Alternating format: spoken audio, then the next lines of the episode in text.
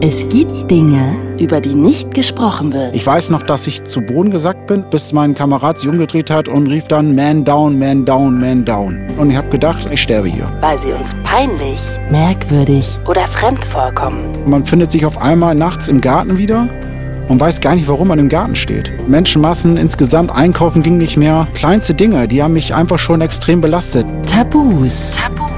Und genau da, wo das Schweigen beginnt, fangen wir an zu reden. Durch die Verletzung wurde mir vieles genommen, aber mir wurde jetzt auch vieles gegeben. Ich konnte jetzt einen ganz neuen Lebensweg gehen.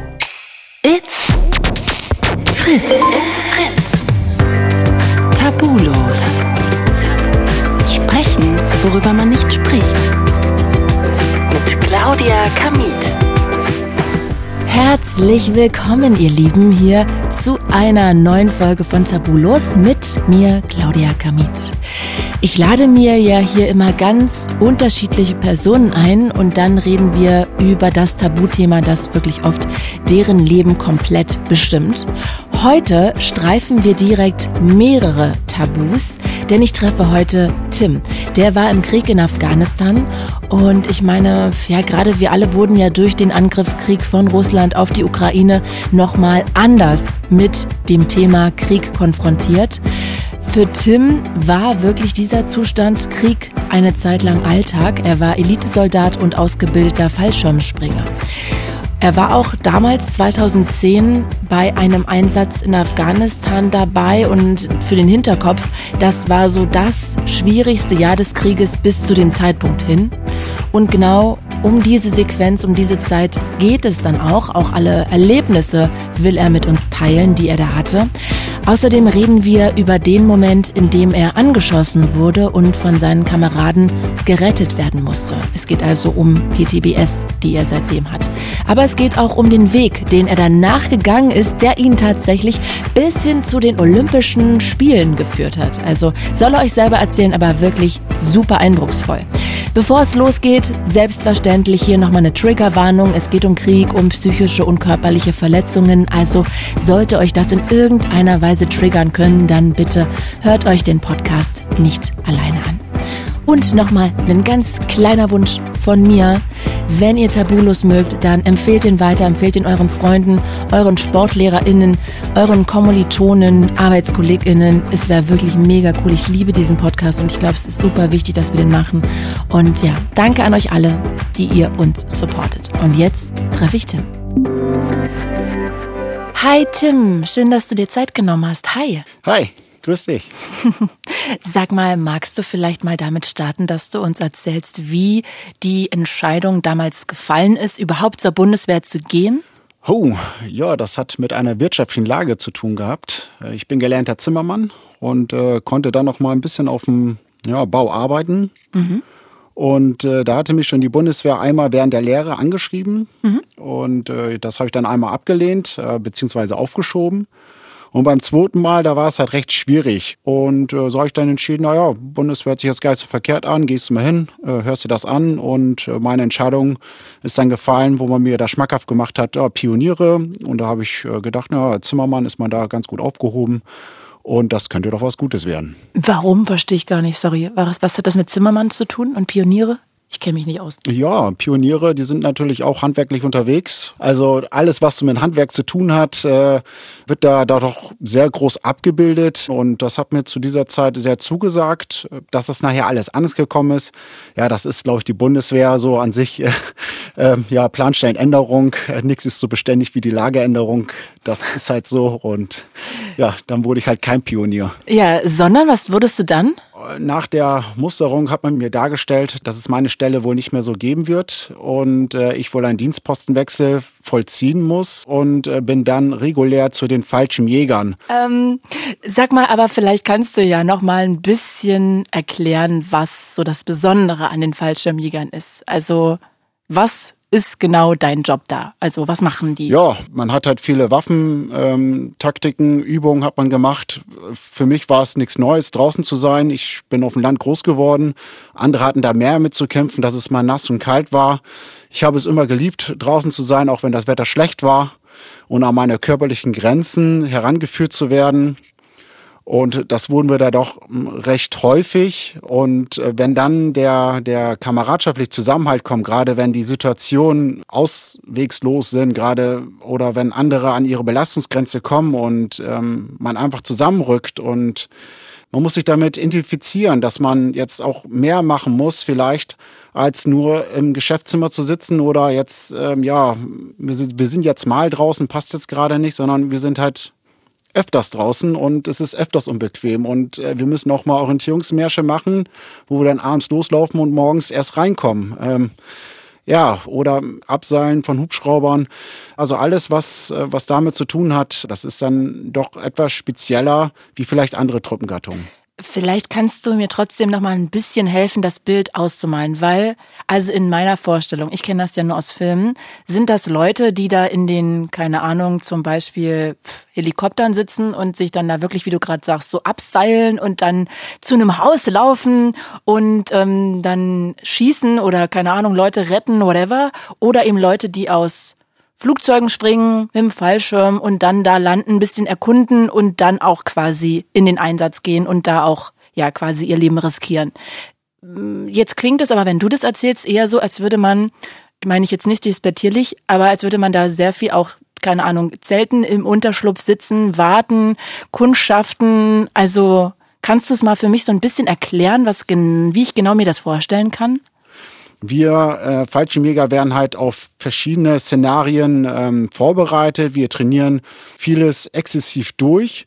Und ähm, wenn das Szenario da ist, dass zum Beispiel ein Haus ist jetzt, da ist eine Geiselnahme drinne und ähm, wir sind jetzt als spezialisierte Kräfte ähm, als Verstärkung mit dabei, dann nehmen wir dann halt ein Gebäude oder wir sind halt als spezialisierte Kräfte dafür eingesetzt, weil der Auftrag zu groß ist und dann seilen wir uns ab von einem Hubschrauber, der, der fliegt dann halt an, da wird ein Seil rausgeschmissen, wir halten uns fest und ähm, gleiten dann das Seil runter. Das kennt man vielleicht aus anderen Filmen auch. Mhm. Oder der Hubschrauber landet so weit ähm, an, sodass man aus dem Hubschrauber von der Kufe auf das Dach ähm, ja, absitzt und ähm, seine Position einnimmt.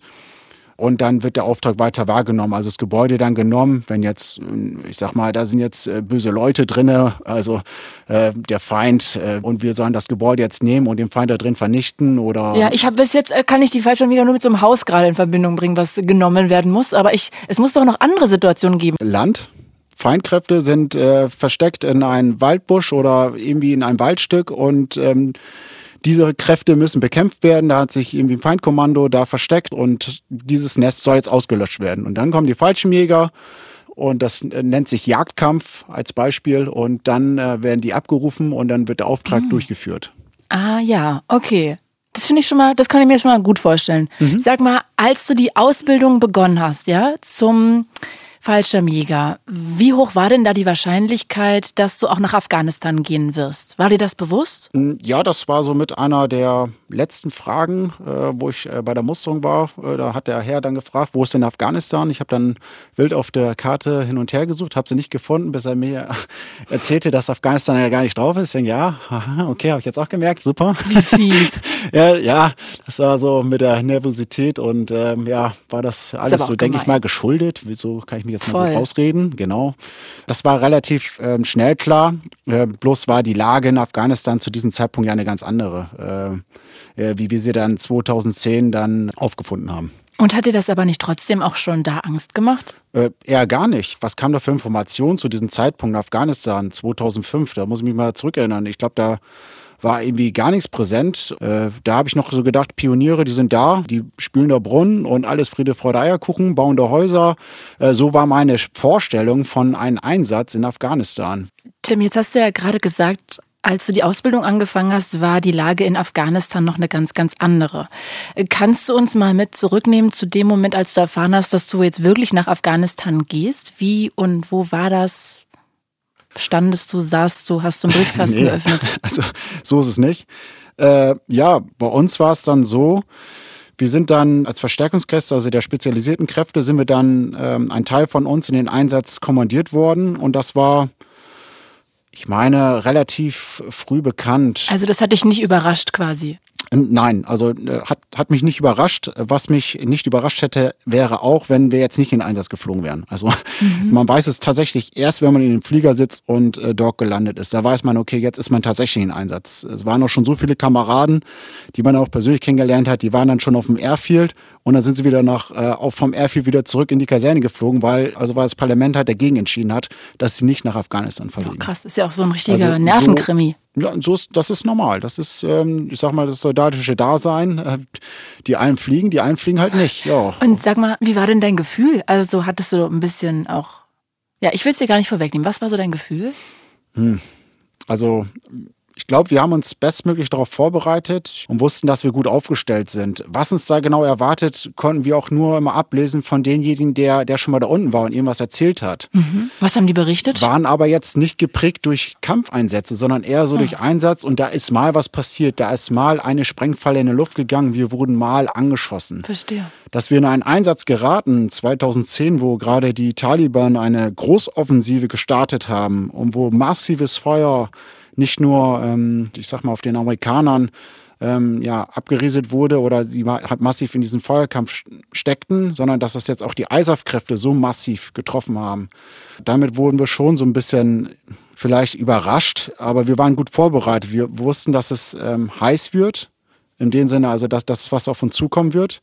Aber dass es in dieser Intensität, in dieser Gewaltform so, so sich dargestellt hat, das hat uns tatsächlich ein Stück weit dann auch überrumpelt, dass das ähm, so heftig ist. Und an welchem Tag ist dir das bewusst geworden, wie gefährlich es jetzt ist vor Ort? Ja, das eigentlich relativ schnell. Ich glaube, nach anderthalb Wochen oder zwei Wochen stand ich schon das erste Mal im Feuergefecht und das sehr intensiv. Wir sind in einen Hinterhalt geraten und äh, konnten uns gerade so lösen und nur mit massivem Feuer ähm, in Feindrichtung konnten wir uns lösen, also so, dass auch äh, keiner von uns verletzt wurde. Aber wir haben äh, Steilfeuer, also Artillerie haben wir abbekommen, ähm, schweres Maschinengewehr, Panzerabwehrfäuste wurden auf uns abgefeuert und ähm, das war so die Feuertaufe. Da hat man eigentlich schon gemerkt, das ist jetzt äh, recht scheiße, um das mal auf den Punkt zu bringen. Hast du zu so einem Zeitpunkt mal irgendwie gedacht, verdammt, wieso habe ich mich dafür entschieden, diesen Job zu machen? Nicht wirklich. Ähm, gerade wenn man diese Aus... Wirklich nicht so richtig Hand aufs Herz. Also das kann ich mir gar nicht vorstellen. Da geht man doch, denkt man auch manchmal, oh. Also es denke ja sogar ich manchmal, wenn ich eine Sendung habe, die geht bis nachts um eins, dass ich denke, oh Gott, ey, André, ich würde jetzt auch lieber zu Hause bleiben. Ja, man muss das jetzt unterscheiden. Man ist ja nicht alleine und man, man ist ja mit seinen Kameraden und Kameradinnen und da stellt sich halt diese Frage, irgendwie hat sich da, nee, die habe ich mir nie gestellt. Es war eher so, ja, verdammte Scheiße ist das hier. So eine Scheiße eher so, dass das jetzt so, so läuft. Aber es war jetzt nicht so, warum ich das jetzt mache, weil im Endeffekt habe ich ja auch eine militärische Ausbildung genossen und eine Hochwertausbildung. Und ich wurde ja darauf irgendwie auch trainiert, äh, in solchen Situationen dann auch ähm, zu agieren. Also, dass gewisse Dinge passieren können und äh, dass dann, dass ich dann in der Handlung auch sicher bin. Hm. Dass es dann jetzt so gekommen ist, ich glaube, dass das, das, das wünscht sich keiner, dass, dass man tatsächlich unter Lebensgefahr dann sich, sich in einer Situation dann wiederfindet, auf die man zwar trainiert wurde, aber das, das ist so ein Ding, das, das muss man nicht haben. Wenn so das erste Mal so eine, ja, so eine Explosion sehr dicht ähm, an Leib und Leben und nicht nur an sich, vielleicht auch an seinen Kameraden passiert oder ein Fahrzeug fliegt in die Luft, ja, das macht schon was mit einem. Das, und das ist kein tolles Gefühl. Und da kommt eher so das Gefühl, scheiße, warum macht man das eigentlich? Aber es war nie die Fragestellung, warum, warum, wieso, ich will eigentlich nach Hause, sondern es war eher so, nein, wir ziehen das Ding jetzt durch und wir machen unseren Auftrag, weil wir alle in einem gleichen Boot stecken. Und es bringt halt nichts, wenn ich jetzt alleine sage, ich packe jetzt die Koffer, dann, dann, dann hinterlasse ich ja eine Lücke, eine Fähigkeitslücke. Das heißt, die muss ja gefüllt werden. Mhm. Und somit lasse ich ja entsprechend auch meine Kameraden in Stich und meine Kameradinnen. Und ähm, das, das stellt sich für mich, das hat sich nie für mich so, so, so dargestellt. Aber hattest du Angst auch mal?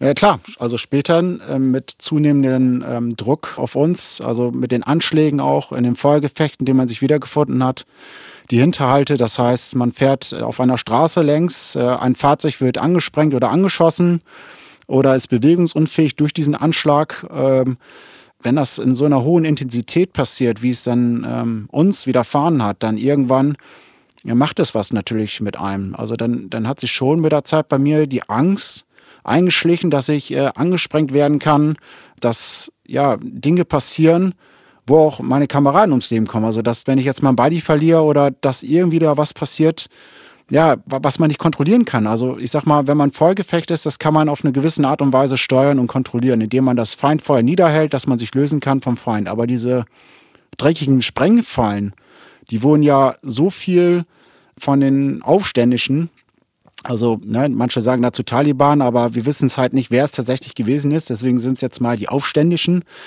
oder der Bauer, der gezwungen wird, eine Sprengfalle zu verbuddeln im Auftrag der Taliban, weil wenn er das nicht macht, ähm, wird er sterben oder seine Familie wird sterben. Also es sind ja oft auch auf beiden Seiten Opfern zu beklagen, die dann gewisse Dinge tun müssen, mhm. äh, was sie vielleicht auch nicht wollen. Und in dieser speziellen Lage, die wir da vor Ort hatten, war das so, dass, dass ich irgendwann die Kontrolle verloren habe.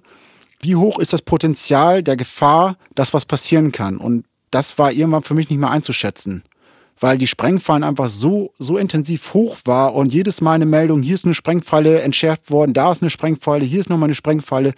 Und jedes Mal äh, sind wir rausgefahren mit einem Gefahren-Update, also mit einer Gefahrenlage, äh, IED, also Sprengfalle hier, Sprengfalle da und dann hat's wieder ein Fahrzeug erwischt und dann überlegt man nur, ey, puh, in dem Fahrzeug hättest du jetzt auch sitzen können. Es hat dich jetzt nicht erwischt, scheiße, dass es wieder andere erwischt hat.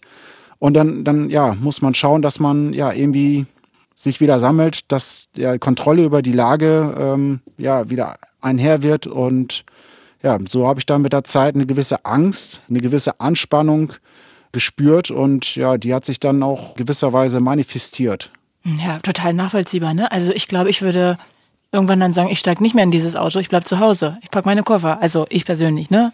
Ich verstehe schon deine Loyalität und du würdest dann ein Loch reißen und das muss dann jemand anders machen und bla bla bla. Aber trotzdem, also ich könnte das, glaube ich, psychisch nicht bewältigen, ehrlich gesagt. Ja, ich war auch ähm, teilweise tatsächlich an meine Grenzen. Äh, ich bin vor dem Einsatz äh, frisch Familienvater geworden. Ich habe drei Tage vor dem Einsatz, äh, nee, vier Tage waren es, äh, meine Frau geheiratet. Also ähm, ich hatte natürlich schon andere Belastungspunkte, äh, die ich da schon irgendwie mitgetragen habe und äh, ja, hätte man sein können, ja, du hast eigentlich schon dein Soll erfüllt, du kannst eigentlich nach Hause fahren, ähm, lass mal gut sein, aber äh, das, das hat sich für mich nicht erschlossen. Gerade die, die Loyalität und ähm, auch gegenüber meinen Kameraden und Kameradinnen, das war so, ja, auf der einen Seite möchte man das nicht machen, aber auf der anderen Seite schaust du natürlich auch in die anderen Gesichter und sagst, ja, wir ziehen das zusammen durch und ähm, ja, wir machen das jetzt. Aber wenn du gerade erst Vater geworden warst zu dem Zeitpunkt und frisch verheiratet, was hat denn da deine Frau dazu gesagt? Ja. Also ich hätte dich bekniet, dass du bleibst. Dazu gesagt. Also ich kann mich noch an eine einschneidende ähm, ja, Ereignis, das war direkt bei Abfahrt. Äh, ich weiß noch, wir, ähm, wir lagen im Bett und haben einfach nur gekuschelt. Also es war, ich habe nur die ganze Nacht war ich wach und ich wusste, um 4 Uhr kommt mein Chef, der holt mich ab. Äh, ich bin dann aufgestanden, ähm, wollte die Tür verlassen, ging gerade ins Auto und dann stand meine Frau, ähm, ja, weint äh, zwischen der Tür und sagte, nö, du kannst jetzt nicht gehen. Ja, und dann steht man da und ähm, ist natürlich hin und her gerissen und weiß gar nicht genau, was man jetzt machen kann. Eine Situation, in der man sich nicht wiederfinden möchte. Und ähm, ja, das, das trägt man natürlich die ganze Zeit bei sich. Die, diese, diese, ja, dieses Bild, dieses, ja, ich habe dann natürlich dann auf der einen Seite meiner, meiner Frau irgendwie, habe ich da einen Stich gelassen, meine Familie für, für einen Auftrag, für, für meine Kameraden, für den Dienst, für den ich mich ja entschlossen habe. Und man darf ja nicht vergessen, ich verdiene ja auch meine Brötchen mit. Also das heißt, ich werde ja auch dafür bezahlt. Ich wurde dafür ausgebildet. Und da ist für mich diese Denkweise, war da irgendwie jetzt nicht so gegeben. Es tat mir unheimlich weh und es tut mir immer noch weh. Ähm, gerade wenn man die Bilder direkt vor, vor Augen hat. Aber es war zu diesem Zeitpunkt für mich nicht umsetzbar. Dass du nicht fährst. Genau. Also hättest du es aber theoretisch andere Kameraden, die haben genau ja, natürlich. Also wir sind ja in einer Armee, man, man kann verweigern, man kann zu Hause bleiben mit Gründen oder auch mit weniger Gründen oder man kann Kriegsdienstverweigerung machen, man kann, es gibt verschiedene Gründe. Also man wird nicht gezwungen, man hat eine Kommandierung, das ist äh, sozusagen ein Papier, was einen schon dahin drängt, also ne, weil es ja, halt eine Kommandierung klar. ist, diesen Auftrag zu ähm, auszuführen. Aber der Soldat an sich hat, hat jedes Recht, wie sonst auch, ähm, zu verweigern. Ähm, welche Gründe das dann auch immer hat, das äh, muss er dann darstellen. Und auf andere Seite wird dann entschieden, ob das begründet ist, ja oder nein. Und dann werden halt andere Wege eingeleitet. Äh, das Recht hat jeder, jeder, der dem Staat dient, also im, im mhm. Militär. Aber das hast du nicht trotzdem ja. auch mal gedacht, verdammt, vielleicht muss mein Kind dann alleine aufwachsen? Ich denke, da setzt sich jeder mit ein Stück weit auseinander.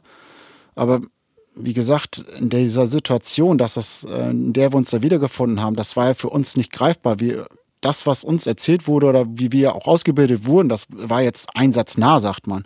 Aber die Realität war eine ganz andere. Mhm. Also hat sich natürlich auch in unseren Köpfen ein ganz anderes Bild dargestellt. Und dann zu sagen, naja, ich fahre jetzt nicht in den Einsatz, äh, weil ich habe, ich bin jetzt frisch Papa geworden, meine Familie braucht mich. Ja, sie braucht mich immer.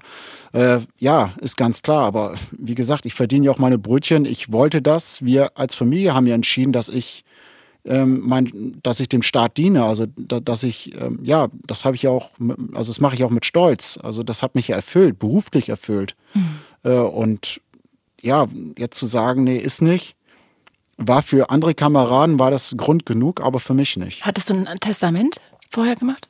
Ja, klar. Testament, also ich sag mal, so werden wir schon darauf vorbereitet, gerade ähm, Auslandseinsätze und äh, ja, da gab es auch so äh, hier irgendwas mit Pflege, dass, dass wenn ich jetzt nicht mehr ansprechbar bin, ich glaube Patientenverfügung nennt sich mhm, das. Mhm, äh, genau. Genau, da, sowas muss man dann da alles machen. Äh, Gerade auch Kontovollmacht, das machen zwar nicht viele, aber ich hatte großes Vertrauen zu meiner Frau. Ich habe sogar eine Kontovollmacht gemacht, so dass wenn was passiert, dass sie dann noch an das Geld kommt und nicht, dass da irgendwo auf andere Stelle dann äh, der Geldhand zugedreht ähm, wird und äh, ja. Okay, sag mal. Genau. Kannst du mal für alle, die das jetzt nicht mehr auf dem Schirm haben, du hast es gerade schon angerissen, aber vielleicht erklären, was vielleicht in Afghanistan der Unterschied war zwischen 2008 und eben 2010, als du dann da warst? Die Lage? Äh, zu 2000, äh, 2008 kann ich jetzt gar nicht ähm, ja, so oder die genau Jahre sagen, zuvor. 2005, mhm. also 2005, ähm, das war dann äh, ein Aufbau-Unterstützungseinsatz äh, unter, den, unter dem Mandat ISAF. Ne? Also da war halt die Lage so, äh, nach Stille Post, was mir halt so herangetragen wurde, eine andere, das äh, Aufbauen, Brunnenspülen, Verbindungen halten und so weiter dass sich die Lage dann so verändert hat wie 2010. Also kannst du mal uns ein Bild malen, wie war es 2010? Ich glaube, 2010 war das schwerste und intensivste Jahr, was, was wir auch, ähm, was die Bundeswehr erlebt hat, gerade angeführt mit dem Karfreitagsgefecht, äh, wo die ersten deutschen Kräfte in ein ja, im Feuergefecht sich wiedergefunden haben, wo Kameraden gefallen sind. Und es war halt, ich mag es gar nicht besonders sagen, sondern es war halt so, dass wir uns in einer Lage wiedergefunden haben, die fast nicht beherrschbar war. Es, waren, es wurden Hinterhalte gelegt und egal mit welchen Essenz, also dass wir hatten Luftaufklärung, wir hatten so viele taktische Mittel und trotzdem haben wir uns in einer Lage wiedergefunden, da wo der Feind teilweise überlegen wirkte in einer gewissen Situation und wir mussten äh, mit massivem Feuer den Feind niederhalten, damit wir eine Kontrolle insgesamt ähm, ja, über die Lage erhalten. Und das war äh, recht speziell für 2010. Mhm. Und du hast auch gerade das Karfreitagsgefecht angesprochen. Ne? Das war irgendwie das am längsten anhaltende Gefecht seit dem Zweiten Weltkrieg, an dem die Bundeswehr war beteiligt war. Also das sagt ja auch schon einiges aus. Hm, ich würde jetzt gerne mal mit dir zu dem Tag kommen, der dein Leben verändert hat. Würdest du den Tag so nennen? Oder wie würdest du den Tag ja, bezeichnen? Ja, also es, ich glaube, das ist der Tag, da wo ich äh, mein Leben umstrukturieren musste. Also der Tag, an dem du verwundet wurdest. Was war das für ein Tag? Was war euer Auftrag? Mit welchem Gefühl bist du aufgestanden? Nimm uns doch mal wirklich mit zu dem Tag und lass uns da so durchblättern. Ja, ich musste vielleicht noch ein bisschen zurückspulen. Wir mhm. hatten da jetzt auch schon weit über 20 aktive Feuergefechte hinter uns. Äh, viele Sprengfallen, Kameraden sind gefallen, ähm, sind ums Leben gekommen. Also du hattest ähm, den Tod quasi jeden Tag vor Augen den eigenen. Es, und den es, von anderen. Also jeder Raumverantwortung, der wir gegangen sind, standen wir unter Feuergefecht. Ja. Mhm. Also das heißt, entweder stand man selbst ähm, oder äh, Teile von uns standen, haben sich dann wiedergefunden in einem Feuergefecht, also im Feuerkampf, genau. Wahnsinnige und, Belastung. Exakt. Und die Belastung war halt so extrem, dass, dass wir auch gar nicht großartig runterfahren konnten mit Körper und Geist. Denn wir waren überwiegend nur draußen, also nicht drin im Feldlager. Wir waren draußen. Und an dem Tag, an dem ich angeschossen wurde, war die Lage so, dass es eine Ortschaft, ein kleines Dorf, ähm, Kalaisai, aus dieser haben halt immer wieder die Aufständischen, die Taliban halt ähm, operiert, ähm, aus denen sie dann ja ähm, hinausgesickert sind, haben Anschläge auf uns verübt. Und unser Ansatz war der, dass wir die Ortschaft für uns gewinnen, denn Aufklärungsergebnisse haben gezeigt, dass die Dorfältesten, also die in der Bevölkerung da jetzt sich aufhalten, äh, gut gesonnen sind gegen die ISAF-Kräfte und äh, dass sie die Taliban ja nicht gern haben möchten. So war das grob das Lagebild. Zwei mhm. Ansätze vorher ist uns das nicht gelungen, die Ortschaft für uns zu gewinnen, da wir unter massivem Feuer geraten sind, Teile von uns. Und der dritte Ansatz war der, dass wir in den frühen Morgenstunden in die Ortschaft hineinsickern, ähm, unsere einzelnen Positionen einnehmen. Und äh, wenn die Taliban uns nicht, ähm, ja, ähm, also ich sag mal, wenn sie uns nicht erwarten, ähm, ja, dann, dass, dass wir dann vorbereitet sind. Der Plan ging anfangs auf. Wir sind dann frühst los in die Ortschaft rein, Position eingenommen und äh, ja, das gefiel den Aufständischen, den Taliban dann doch nicht so. Und dann sind wir in einen massiven Feuerkampf geraten und äh, wir wurden dann in dieser Ortschaft 270 Grad in etwa äh, eingekesselt, äh, hatten aus allen Richtungen Feuerkampf und die Lage war halt so, dass, dass für uns als einzelner Soldat ähm, gar nicht klar war, welche Truppenteile jetzt im Feuerkampf stehen. Also es war, wurde von allen Seiten irgendwo wieder geschossen. Also es war, war Chaos mich, quasi. Äh, was heißt Chaos? Also wir wussten einfach nicht, wer jetzt genau. Feuer, also im Feuerkampf steckt. Genau, für uns, der Einzelne, war es unübersichtlich. Wir sind dann oben auf so ein Dach, äh, haben uns dann verbarrikadiert, haben uns dann niedergelassen, weil wir von da aus gut wirken konnten, äh, mit einer schweren Bewaffnung. Äh, standen dann auch äh, im Feuerkampf, also wir wurden dann auch vom Feind äh, unter Beschuss genommen und dann sind wieder andere Teile von uns ähm, links unterhalb in, im Feuerkampf ähm, geraten, konnten den Feind aber nicht vernichten. Und so habe ich meine Stellung verlegt, um die andere Feindstellung aufzuklären.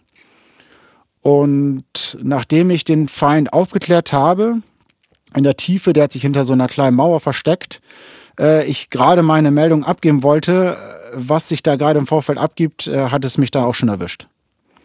Und äh, ja, das Projektil hat mich an meiner linken ähm, Schulter getroffen und ist dann äh, an meinem Rücken wieder ausgetreten. Also ich lag äh, mit dem Oberkörper flach auf dem Dach. Äh, und der ist praktisch genau schräg ähm, so in meine Schulter reingeschossen auf Kopfhöhe. Oh Gott. Und hinten wieder ausgetreten. Hast du das sofort gemerkt? Oder ist man da so unter Adrenalin, dass man es gar nicht erst merkt? Ich äh, habe das, ich habe das erst, glaube ich, also ich habe auch so einen kleinen, ähm, ähm, ja so, also Erinnerungslücken. Ich weiß noch, dass ich zu Boden gesackt bin. Ich lag ja schon noch im Boden, aber mein Kopf ist halt wirklich dann nach unten ge geknallt, wollte aufstehen. Äh, ich konnte aber nicht aufstehen, weil mein, weil mein Arm durch die, durch die Schussgewalt auf dem, auf dem Rücken lag. Ich konnte meinen Arm aber auch gar nicht ansprechen. Das heißt, ich hatte keine Kontrolle über meine Muskeln und mein, mein Arm, ich habe ihn einfach nicht mehr gespürt, er war einfach nicht mehr da. Und ich habe dann von meinen Kameraden aus, die sagten dann, ich habe dann laut Scheiße, Scheiße, Scheiße gerufen. Die dachten erst, ich hätte da irgendwie einen Joke gemacht, bis mein Kamerad sich umgedreht hat und rief dann Man down, Man down, Man down. Und ich erinnere mich noch, dass ich aufgestanden bin und wollte diese Leiter runter, weil wir waren ja auf diesem Dach. Mhm. Und ich, ich konnte diese Leiter nicht greifen, weil ich immer wieder vom Kopf in meinen linken Arm ansteuern wollte und merkte dann, ich kann diese Leiter nicht greifen und dann habe ich einen totalen Blackout.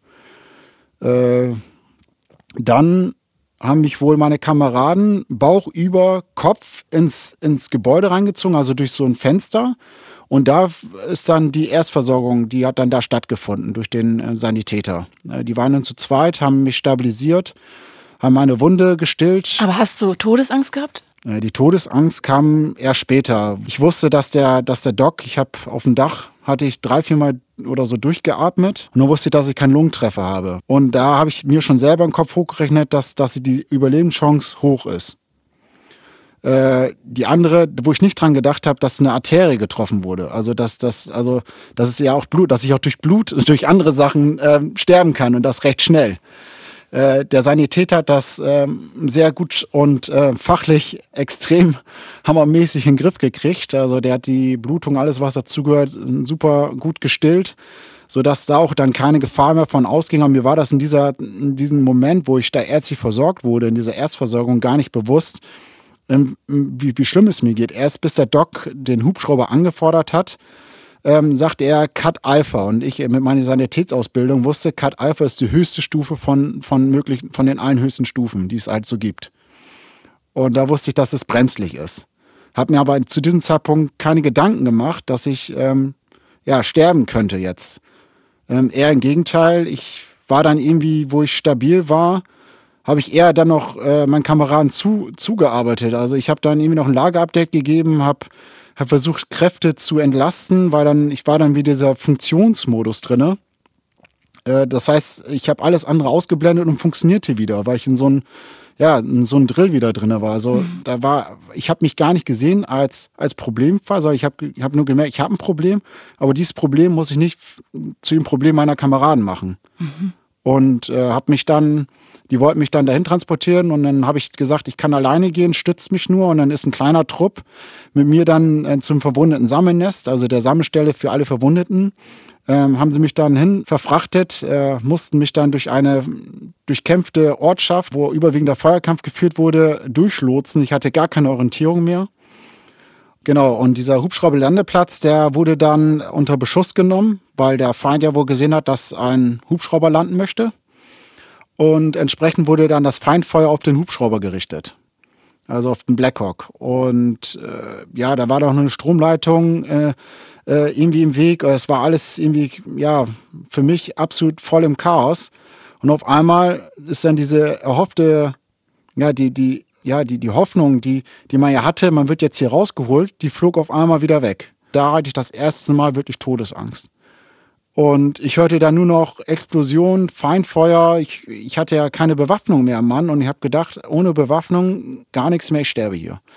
Und da habe ich mich wiedergefunden, das weiß ich noch sehr gut, in ein, wie so ein Traum. Ich, ich war irgendwie bei meiner Familie, bei meiner, bei meinem Kind irgendwie, ich war komplett weg. Ich habe das Vollgefecht um mich herum nicht mehr wahrgenommen. Ich weiß auch nicht mehr, auf welche Zeitachse es war, aber ich habe, ich war noch zusammengekauert in diesem Graben. Ein äh, Sanitäter hatte, war an meiner Seite und ich habe nichts mehr um mich herum wahrgenommen.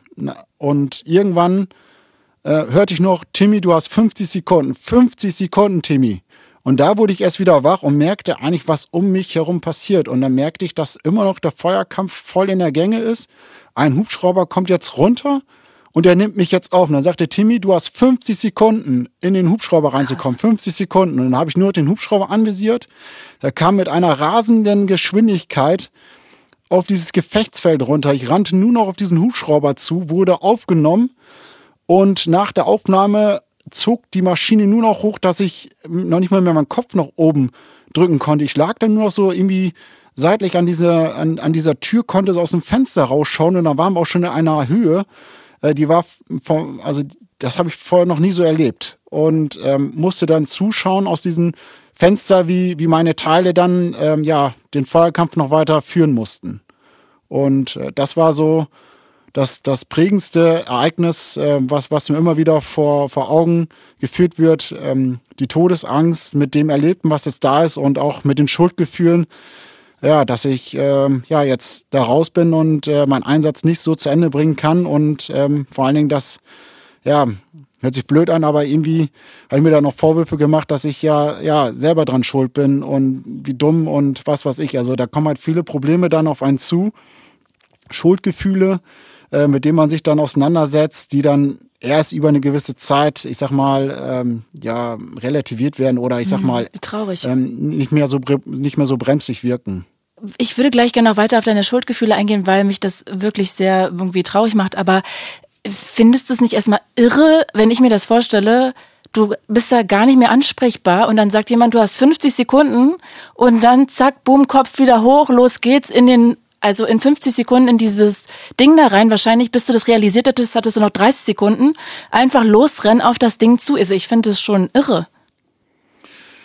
ja, ich weiß nicht, was ich, ich hatte das noch so in Erinnerung, egal was passiert, ob ich da jetzt einsteige oder hier im Loch drinne kauer, ich werde sterben. Das hatte ich ähm, so die ganze Zeit vor Augen. Und wie dann der Sanitäter gesagt hat, diese 50 Sekunden, 50 Sekunden, da war wieder dieser Funktionsmodus. Also ich wurde aus meiner Fantasiewelt, also da wo ich irgendwie drinne war, komplett rausgezogen. Ich war, ja, ich, ich kann es gar nicht anders beschreiben, aber ich hatte dieses Gefühl so, oder ich sag mal in so einer Traumwelt, ich hatte das vorher so in dieser Intensität noch nie. Krass aber schon, oder? Also das findest du doch auch krass, oder finde nur ich das krass? Nein. Ich weiß nicht, wenn man militärisch geprägt ist und äh, gewisse Ausbildungsabschnitte durchlaufen hat und eine gewisse Härte, glaube ich, ähm, ja, gelernt hat, damit umzugehen auf gewisse Situationen, auch wenn das jetzt eine Situation war, die man, glaube ich, nicht so trainieren kann.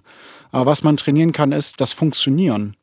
Mhm. Das heißt, klare Befehle, die jetzt kommen und in einer, in einer Extremsituation nicht nachzudenken, was jetzt daraus passiert, sondern einfach das zu machen, was dann gesagt wird. Hört sich ähm, ja sehr subtil, also ich sag mal sehr, sehr stumpf an. Ist es aber auch, weil dieser, dieser Drill, den man da ja irgendwie gelernt hat, der funktioniert ja in diesem diesen Augenblick. Ja. Und mein Auftrag war es, Timmy, 50 Sekunden Hubschrauber. Und dann setzt bei mir einfach ein Mechanismus um. 50 Sekunden Hubschrauber, ganz primitiv und dann alles klar. Und dann habe ich mir in diesem Augenblick keine Gedanken mehr gemacht, was, wieso, weshalb, warum. Die Gedanken waren alle irgendwie davor, dass ich sterben werde, dass das, ich werde abgeschossen, es passiert hier eh nichts mehr, ich verrecke eh da, also und dann war ich in dieser Traumwelt, ich war komplett weg. Also ich finde es auf jeden Fall Wahnsinn. Ähm, ich würde gerne jetzt wieder, wie gesagt, nochmal kurz zu den Schuldgefühlen kommen. Also das heißt, du hebst da ab, bist da in diesem Helikopter drin, guckst runter und hast gedacht, verdammt, ich lasse die im Stich, ich habe nicht gut genug gearbeitet und waren das so deine Gedanken? Genau. Ich guckte da raus und ähm, sah eine, ja, sah mehrere Explosionen am Boden. Und äh, ja, das war für mich einfach so das Zeichen, dass, dass die Lage sehr ernst ist, dass, äh, dass das Gefechtsfeld noch nicht ganz unter Kontrolle ist. Und gerade mit, mit dem Gefühl, mit dem Schuldgefühl, dass ich hätte oben auf dem Dach besser arbeiten können, dass ich mich vielleicht noch weiter zurückgezogen hätte können. Und ja, dass ich jetzt nach Hause fliege äh, ja, dass ich, dass ich das einmal nicht vernünftig zu Ende bringen kann, ohne dass mich jemand auslöst aus diesem Einsatz. Und dieses Gefühl, diese, dieser Gedankensalat, der hat mich da immer wieder, ja, immer wieder eingeholt. Ich, mhm. Mir ging da so viel durch den Kopf, aber das sind so die, die einzelnen Dinge, die mich da wirklich, ja, hart getriggert haben. Ja, also kann man, glaube ich, auch auf eine gewisse Weise irgendwie nachvollziehen, auch wenn es traurig ist und du natürlich gar keine Schuld hast. Ich hoffe, das weißt du inzwischen auch. War das das erste Mal, dass du angeschossen wurdest? Ja, ja. Entschuldige, dass das vielleicht eine ja. Frage war. Ich, ich habe keine Ahnung, wie oft das passieren kann, wie du da lachst. Es tut mir leid. Ähm, wie, wie fühlt sich das an? Weil ich finde es immer krass, in ähm. Filmen laufen die ja immer noch so weiter. Kommt wahrscheinlich auch darauf an, wie man angeschossen wird, aber ich denke schon, ja, das vielleicht auch. Bei mir hat sie das angefühlt, äh, ich sag mal, wenn man mit Musikknochen irgendwo gegenschlägt, das kennt man ja, dieses Gefühl, was man nicht kontrollieren kann und dieser andauernde Schmerz, dieser mhm. anhaltende. Und ich habe das mal so verglichen wie ein Stromschlag, so wie so ein Starkstromschlag, was, was ich noch nicht gespürt habe, aber dieser Stromschlag bloß, bloß viel, viel intensiver und global, also an einer Stelle und dauerhaft. So hat sich das mhm. Also ein Schmerz, den ich nicht kontrollieren konnte. Das war für mich auch äh, das erste Mal in meinem Leben, dass ich Schmerzen hatte, äh, dass ich verletzt wurde, was ich nicht so kontrollieren konnte. Also für einen gewissen Zeitpunkt. Kontrollieren meinst du im Sinne von dich davon so ein bisschen auch abspalten oder das so überhaupt zu dir also bewusst also, zu machen? Ja, sonst war es so, wenn ich mir mal dem Hammer als Zimmermann auf den, auf den Daumen raufgehauen habe, da habe ich mal kurz, ah, und habe das mit Ironie, mit, mit, ich habe da meistens gelacht. Ich habe mir den Schmerz weggelacht ne? oder habe mich mit Gesprächen oder so auf andere Gedanken gebracht und hab, bin dann irgendwie hin und her gehumpelt, so wie man sich mal wehgetan hat. Ich war nie der Typ Mensch, der dann da rumgejault hat und aua, aua, aua gerufen hat, sondern ich habe das irgendwie sofort immer gekoppelt mit was Positivem oder ich habe mich auf andere Gedanken gebracht. Das war immer so meine Strategie, gegen Schmerz anzuarbeiten. Aber diesmal war es so, dass ich Schmerzen hatte, ähm, ich aber keine Kontrolle darüber gewinnen konnte. Zu einem, bis zu einer gewissen Zeit, bis mich der Doc ähm, äh, ich glaube, da richtig stabilisiert hatte. Und da hatte ich das erste Mal, wo ich aufgehört habe, mit meinen Füßen zu winseln, so gemerkt, so jetzt so langsam bekomme ich wieder Kontrolle über meinen Körper. Und da ist dann auch mehr so der Geist wieder zu mir gekommen. Mit deinen Füßen zu winseln, was bedeutet das? Ja, ich, ich weiß noch, dass ich ähm, extreme Schmerzen hatte. Ich habe nicht geschrien oder so, sondern ich hatte keine Kontrolle über meine Schmerzen und ich musste irgendwo hin mit diesen Schmerzen, mit dieser Energie. Und dann, so wie gerade schon angeführt, dann habe ich immer so entweder darüber gelacht oder habe irgendwas anderes gemacht. Aber ich lag ja auf dem Boden. Das heißt, ich musste irgendwo hin. Und da habe ich immer mit meinen Füßen so gepaddelt, so ein bisschen gewinselt, so vor, zurück, vor, zurück, um irgendwie die Energie ähm, abzuleiten. Verstehe, genau. verstehe. Jetzt warst du in diesem Helikopter drin, hast Schuldgefühle im Kopf, guckst da runter, es gibt kein Zurück mehr. Wo bist du dann hin und wie ging es dann weiter? Ich wurde dann ins äh, Feldlager Kundus verlegt. Da wurde ich nochmal ähm, inspiziert. Da kam ich direkt auf den OP-Tisch. Da, haben sie mich weiterhin stabilisiert, haben sich dann nochmal ein Bild vom, von meinem Gesundheitszustand gemacht. Und dann bin ich aus dem Lazarett wieder raus in einen Hubschrauber, ähm, einen mittleren Transporthubschrauber, dann nach Masai Sharif. Äh, das ist der große Umschlagsplatz in Afghanistan für die ISAF-Kräfte und von da aus wurde ich dann verlegt Richtung Koblenz ins Bundeswehrkrankenhaus und 17 Stunden später lag ich in Deutschland auf dem OP-Tisch.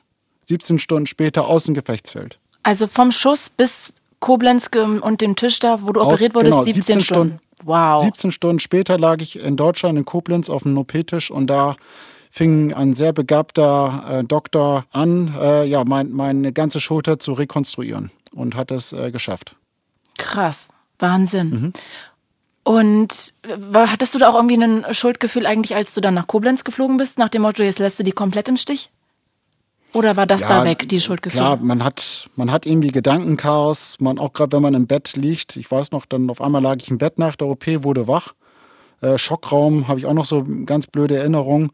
Und irgendwie sind es immer wieder so die Gedanken, gerade aus dem Einsatz, die einen da schnell wieder einholen ähm, die einzelnen Feuergefechte, aber auch Schuldgefühle, alles Mögliche. Es ist so ein komplettes Chaos. Auch vielleicht den, den ganzen Morphin und den ganzen Schmerzmitteln auch geschuldet. Also man hat irgendwie gar keine wirkliche äh, Gedankenkontrolle.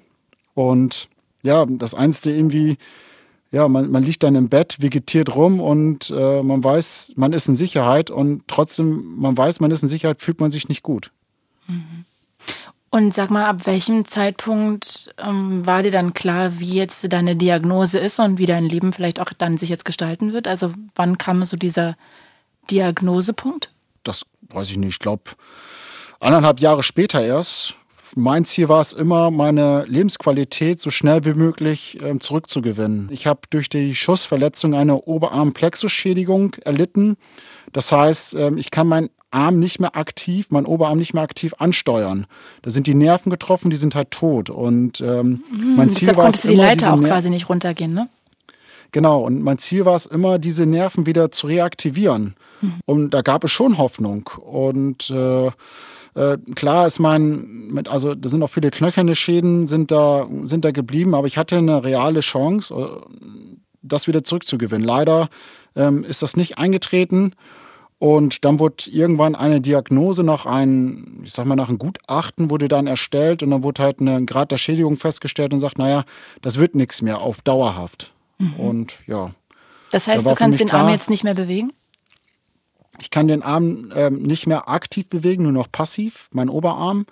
Äh, der Unterarm ist größtenteils wieder zurückgekommen, da sind nur so leichte Störungen ähm, vom Gefühl und so da.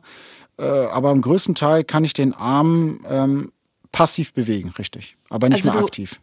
Okay, das ich heißt, du könntest ich kann, wenn ich den Oberarm jetzt nach vorne ähm, drehen möchte oder Rotationsbewegung, das geht halt nicht. Nur wenn ich den Arm, also unten, also wenn ich mit, mich mit meinen Fingern irgendwo dran festhalte und meinen mhm. Körper dann rechts und links rausdrehe, dann funktioniert das äh, bis 15, 30 Grad ungefähr, so Abspreizung vom Körper. Mhm. Klingt aber dennoch so, und ich hoffe, ich trete dir nicht zu nahe, dass du eigentlich noch Glück gehabt hast. Ja, klar. Also ich jaue ja auch gar nicht rum. Also ich finde das, äh, ich finde das absolut. Nee, das wollte ich dir nee, auch nicht nee, unterstellen. Das weiß ich. Ähm, also, äh, also ich sehe das genauso. Ich äh, habe absolut Glück gehabt. Äh, manche sagen ja Glück und Unglück. Ich hätte gern darauf verzichten können, ganz ehrlich. Äh, ich wäre gerne gesund geblieben. Ich hatte vor dieser Einsatzschädigung noch nie einen Knochenbruch, noch nie hatte ich mir irgendwelche Fasern gerissen. Ich war immer kerngesund. Und das war das erste Mal, dass mein Körper was widerfahren ist, ähm, ja, was für mich neu war. Mhm. Und äh, mit dem musste ich mich erstmal arrangieren und dass das auch so bleibt. Und durch diese Schädigung, dass auch noch andere Körperteile mit, ähm, mit Leidenschaft gezogen werden, wie der Rücken durch die Asymmetrie. Das heißt, man läuft ja nicht mehr gerade mit dem Gangbild, die Arme schwingen nicht mehr gleichmäßig. Mhm. Und dadurch ergibt sich ein asymmetrisches Gangbild und das hat zur Folge, dass der Rücken darunter leidet. Also auch wenn man Dinge anhebt, weil der linke Arm das ja nicht mehr so kann, macht man viel mehr mit rechts. Und dadurch muss sich erstmal der ganze Körper darauf einstellen, die, die, nicht nur das, äh, das, das Gerüst, also der, der Knochenaufbau, äh, der Rücken, sondern ja auch die Muskulatur. Und das äh, führt natürlich zu immensen Schmerzen. Und die Schmerzen haben mich eigentlich äh, über die ganze Zeit extrem belastet. Mehr als die Schulterverletzung, es waren eher die Rückenschmerzen, die, die jetzt eigentlich mein größtes Problem sind, durch diese Verletzung. Und sag mal, können wir noch kurz über deine psychischen Nachwirkungen reden? Also, weil ich kann mir vorstellen, dass das ja ein wahnsinniges Trauma ist, was du da erlebt hast. Wie ging es dir denn da psychisch? Hattest du Flashbacks? Wurde bei dir posttraumatische Belastungsstörung diagnostiziert? Also, wie ging es dir da? Was heißt, wie ging es mir da? Ich glaube, das ist so ein fortlaufender Prozess. Äh, man wurde irgendwann wurde man gesagt, naja, Tim, dir geht's doch nicht so gut. Das sind Anzeichen von einer posttraumatischen Belastungsstörung. Woran hat man das, das hat wieder, festgemacht? Äh, ja, aufgrund meines Verhaltensbilds, dass ich ähm, sehr leicht gereizt bin, dass ich äh, Menschenmassen meiden wollte und ich konnte das doch nicht mehr ab. Dann hat sich bei mir so, ja, viele Dinge haben sich da einfach im, im Körper angestaut, so eine Anspannung, so kann man sich das äh, vorstellen. Ähm, Knalle, Laute und so, da habe ich extrem darauf reagiert, wenn Türen zuschneiden, also all so Situationen, ähm, die, die irgendwie unkontrolliert kamen, wie so, ich, ja, vielleicht kann man das so darstellen, wie wenn so ein China-Knaller jetzt losgeht, hier Silvester und so, auf einmal knallt was, man erschreckt sich. Und da waren auch bloß kleine Laut, haben schon dafür gesorgt, dass ich mich genauso erschrecke wie von so einem Knall. Mhm. Obwohl es sonst nicht der Rede wäre. Also ich, ähm, ich wurde extrem empfindlich auf äh, verschiedene Dinge, auch ähm, in Gespräche wurde ich, ähm, war ich dann auch kein Sympathieträger mehr. Und das hat mich dann alles mal so veranlasst, dass ich mich da mal vorstelle. Mhm. Ich hatte das anfangs ähm, sehr relativiert, äh, weil ich das so, so gegolten habe. Es ist ja normal, denn, denn das, was wir erlebt haben, das, was ich erlebt habe, ist halt nicht normal und dass das einfach mit dazugehört. Das, das, sind, das sind Prozesse und ich werde da, ich, das, das wird sich widerlegen und alles ist gut. Nur nach ein Jahr oder ich glaube anderthalb Jahre habe ich das mal so durchgezogen, wo ich mich noch nicht vorgestellt hatte, hat sie das aber nicht. Du meinst vorgestellt ähm, so, beim Psychologen oder Ja, genau, hat sich das nicht so zielführend für mich ähm, ins Positive gewandelt. Ja, wurde es schlimmer. Mhm. Und ja. Hattest du auch Flashbacks? Nicht mehr, ja, genau, das gehört da alles so mit dazu, ähm, dass man sich auf einmal in einer Situation wiederfindet, aus, aus einer, ja, aus Nix praktisch oder man findet sich auf einmal nachts im Garten wieder und weiß gar nicht, warum man im Garten steht. Puh. Äh, da waren viele Situationen da, äh, schweißgebadet ähm, im Bett, ähm, die ganze Zeit wach, äh, Abneigung ähm, gegenüber allen. Ähm, ja, ich sag mal, Menschenmassen insgesamt, einkaufen ging nicht mehr dass ich, ja, kleinste Dinge, die haben mich einfach schon extrem belastet. Oder Papierkram, das war für mich eine Mammutaufgabe teilweise. Da, ja, ich wusste einfach nicht, wie ich das bewältigen kann und die leichtesten Aufgaben waren für mich dann irgendwie extrem schwierig zu bewältigen, die ich sonst ähm, ja so aus dem FF abgespult habe, aber irgendwie hat mich alles extrem überfordert. Okay, und dann bist du zur Therapeutin, zum Therapeuten und was wurde da diagnostiziert? Wie bist du dann da durchgegangen? Ja, als Truppenpsychologin ähm, habe ich das dargestellt. Da wurde erstmal sich ein Bild gemacht. Wer bin ich denn überhaupt? Wo war ich in Einsatz? Was ist passiert? Und wie ich mich fühle? Da wird erstmal ein Gesamtbild gemacht. Aber ich fühlte mich sehr gut aufgehoben. Ich hatte eine sofortige, also wirklich sehr, sehr gute Bindung zu meiner Truppenpsychologin.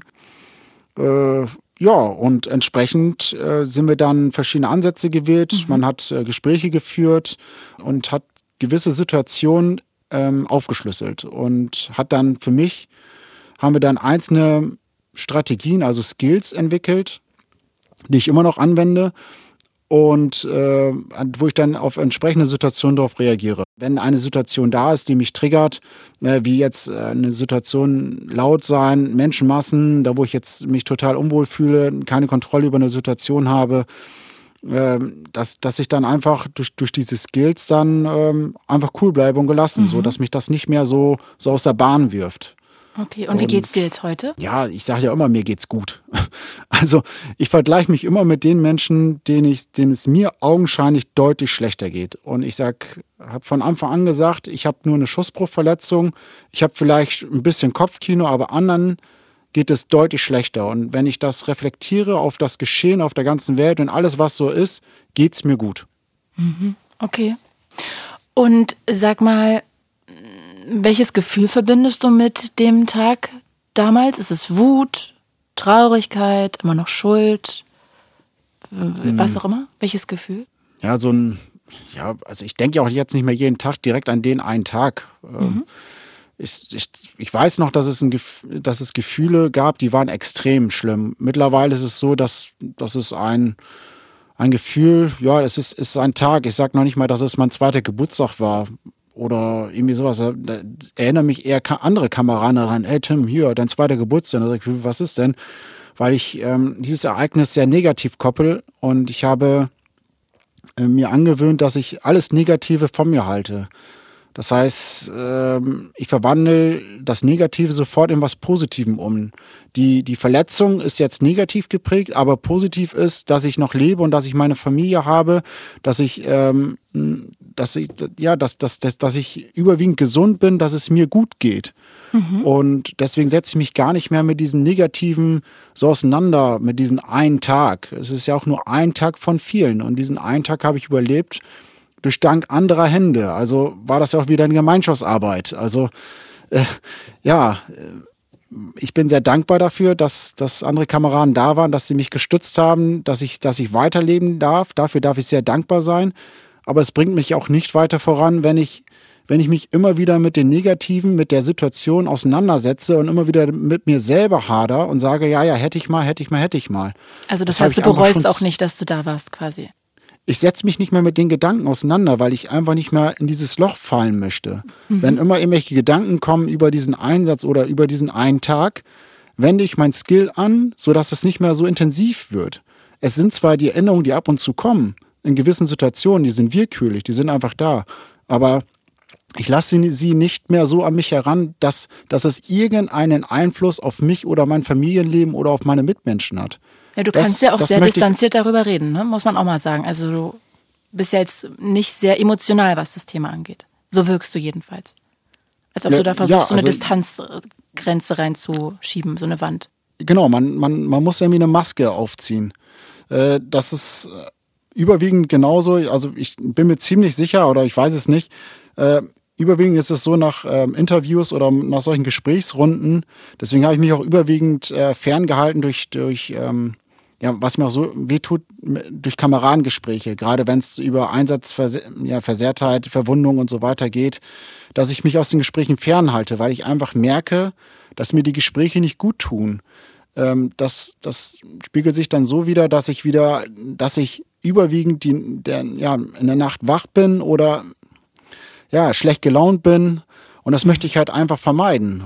Mhm. Und ja, ich dann danke ich dir umso mehr, dass du heute mit mir darüber redest. Ja, das, das kann man ja auch mit einer gewissen Distanz da machen. Jetzt hat man ja auch eine gewisse Vorlaufzeit. Äh, da kann man sich, ich sag mal, vom Kopf her auch ein bisschen darauf vorbereiten.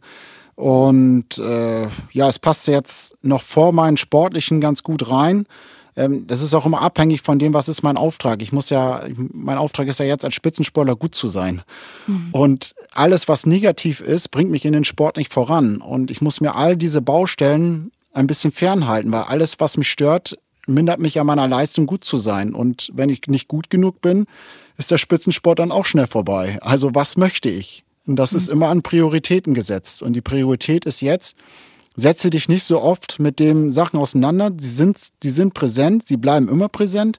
Und wenn sie präsent kommen, dann geh damit so um, dass sie nicht zu einer Belastung werden. Und das ist immer so meine Herangehensweise. Und ja, so probiere ich dann das nicht, wie leider Gottes viele Kameraden und Kameradinnen, die vielleicht nicht so weit sind, wie ich von, von, von, der, von der Denkweise, die immer noch extreme und ja wirklich, wirklich schlimme äh, ja, Ereignisse haben und die ja diese wirklich tagtäglich plagen. Also wo, wo sie halt nicht mit zurechtkommen. Mhm. Vielleicht habe ich da auch einfach ein Glück, dass ich diese gewisse kognitive Fähigkeit habe, ich weiß es nicht, oder ja, die Denkweise, dass ich da anders rangehe und mir das einfach auch zunutze machen kann, wie ich da rangehe und dass es, dass es mir vielleicht besser geht, trotz einer Schädigung, die, die, die mir fast mein Leben gekostet hat oder die mich mein, mein ganzes Leben lang begleiten wird. Aber ich dann trotzdem noch glücklich sein kann und ähm, ja, mein Leben auch so bestreiten darf. Mhm. Ja, du, du bist ja auch sehr streng zu dir, muss man auch mal sagen, ne? Durch deinen Perfektionismus und vielleicht ist das aber auch am Ende so eine Art von Antrieb, dass du durchhältst und dann so eine Resilienz entwickelt hast. Das, das mag sein, ja. Du hast es ja gerade angesprochen, dein Sport. Lass uns doch darüber noch ein bisschen quatschen. Du bist Sportschütze. Warum ausgerechnet eigentlich diese Disziplin? Wie kam es dazu? Wie bist du jetzt dann plötzlich aus dieser Situation, in der du dich befunden hast, Richtung ja, erfolgreicher Sportspro werden gegangen? Ich bin so im Pilotprojekt der Sporttheorie nach Einsatzschädigung, war ich so mit einer der ersten Piloten, habe ich daran teilgenommen. Der Ansatz ist der, dass man äh, durch Sport und ähm, die Skills, die man da hat, also die Möglichkeiten, dass man ja gewisse körperliche Fähigkeiten, eine gewisse Lebensqualität wieder zurückgewinnt. Mhm.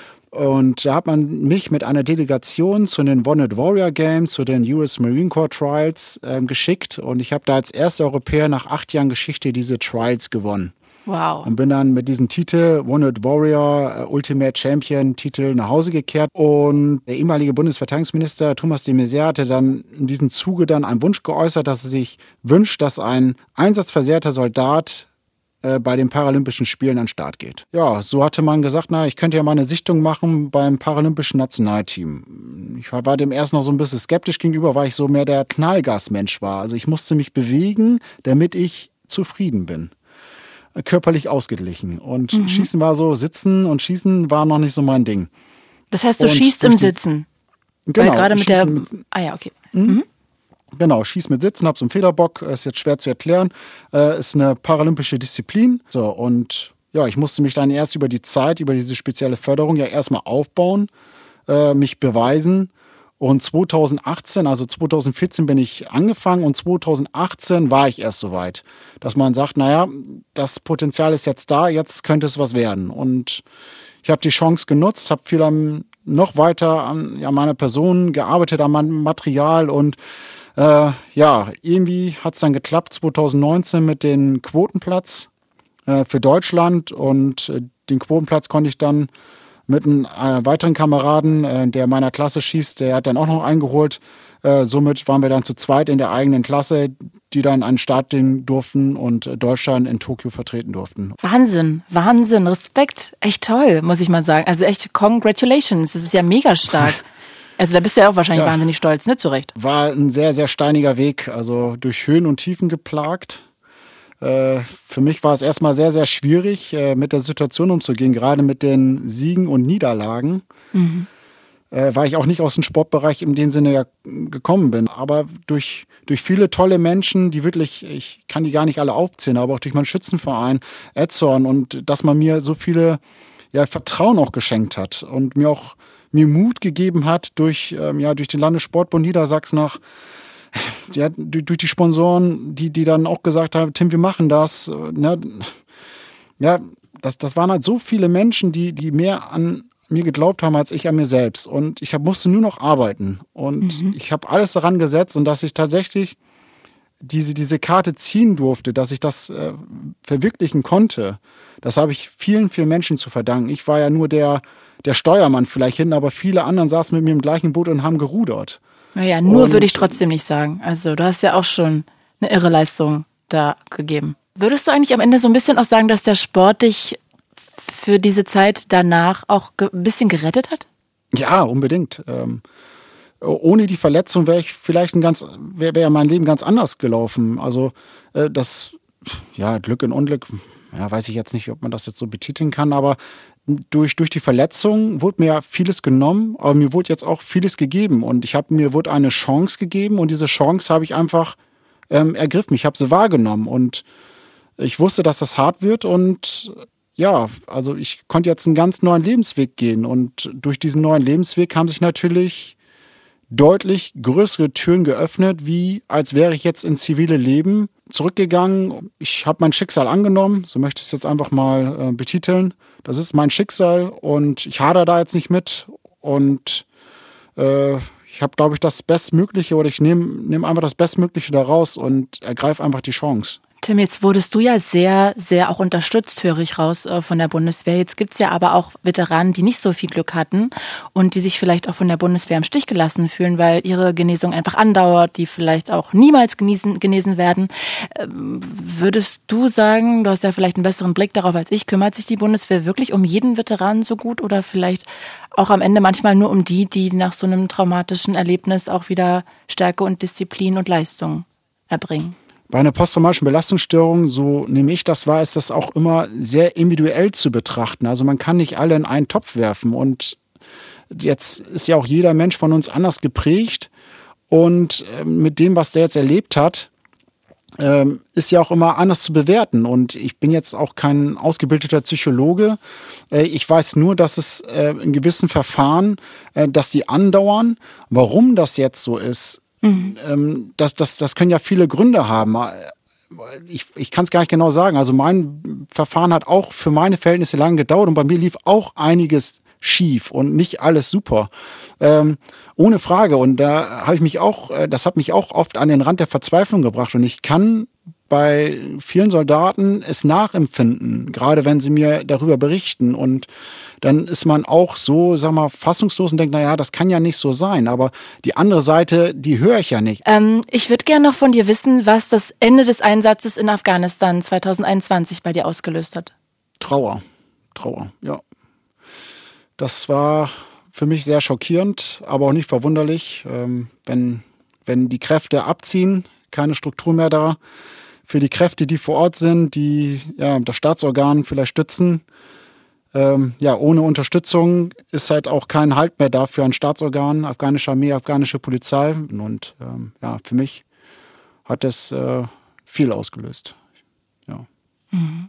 Viel Emotionen anscheinend, ne? Starke Emotionen auch, ja. Tim, dann bedanke ich mich ganz, ganz, ganz doll, dass du dir Zeit genommen hast, dass du so offen darüber geredet hast. Und ich wünsche dir für deine sportliche Karriere wirklich alles Glück der Welt. Tausend Dank. Das ist sehr lieb von dir und äh, ja, wünsche dir auch alles Gute. Vielen Dank. Dankeschön. Bis dann. Ciao. Ciao, ciao.